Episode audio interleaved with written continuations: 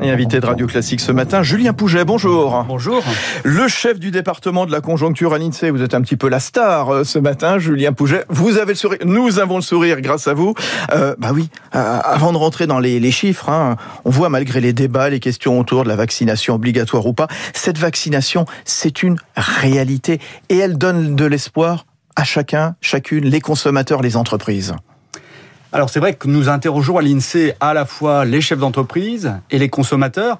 Alors à chaque séquence confinement, déconfinement, on a vu une remontée du moral des ménages, du moral des entrepreneurs.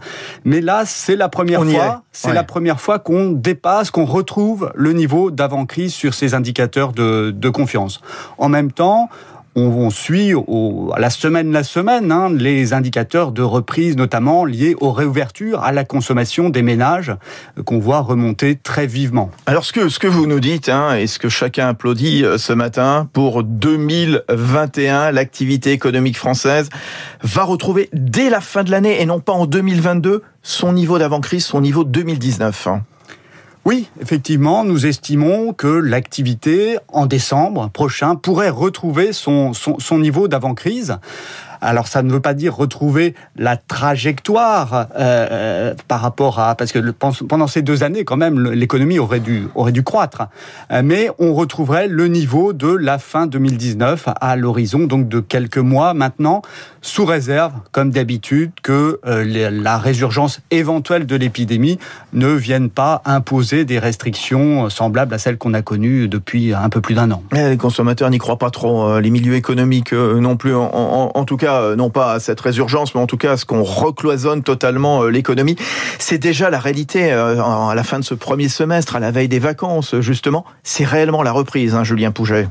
On quand, vu. quand, on regarde le deuxième trimestre, hein, nous estimons que nous étions à 5 points et demi sous le niveau d'avant-crise en avril, qui était confiné, puis à 4, moins 4 en mai, puis à moins 2,5 en juin. Voilà euh, sur ce qu'on peut dire sur les, les indicateurs dont, dont, nous, dont nous disposons. Donc on aborde l'été dans de, dans de bonnes conditions. Oui, alors euh, avec un rebond essentiellement porté par euh, la consommation des ménages. Ça y est, l'épargne va enfin sortir, on consomme? Alors c'est la consommation des ménages qui a été bridée, qui a été entravée mmh. pendant la, la, crise sanitaire, hein, pour des raisons au départ pas économiques, mais bien sanitaires. Et c'est la consommation des ménages qui fait repartir également l'économie. Dans notre scénario, le, le taux d'épargne en flux, avec les flux de revenus chaque trimestre, le taux d'épargne reviendrait en fin d'année à son niveau d'avant-crise, c'est-à-dire à peu près à 15% du, du, du, revenu des ménages. Mmh. Alors, en moyenne annuelle, euh, le PIB va donc progresser de 6% en 2021.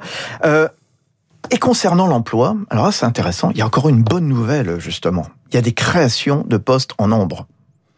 Alors l'emploi, il a été beaucoup protégé hein, euh, pendant la crise par les dispositifs euh, notamment mmh. d'activité partielle.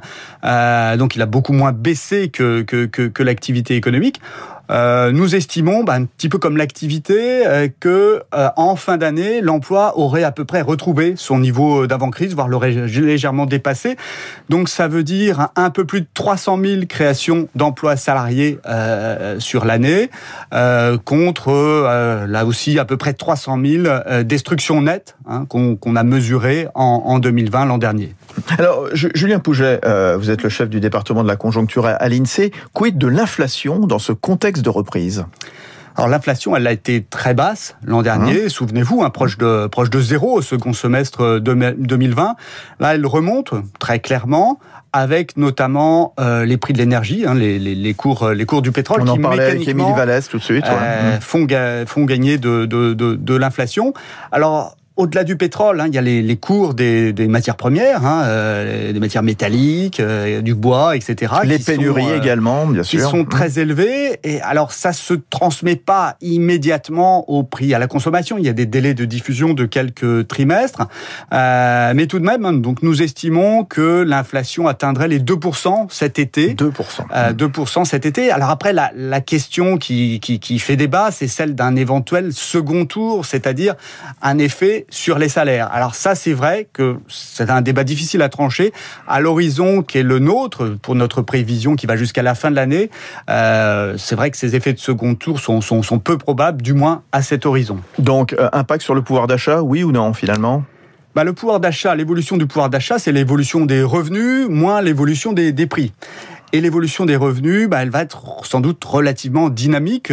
Pourquoi? Bah, parce que l'activité rebondit et donc que les revenus d'activité euh, vont être euh, vont, se, se, se, redresser.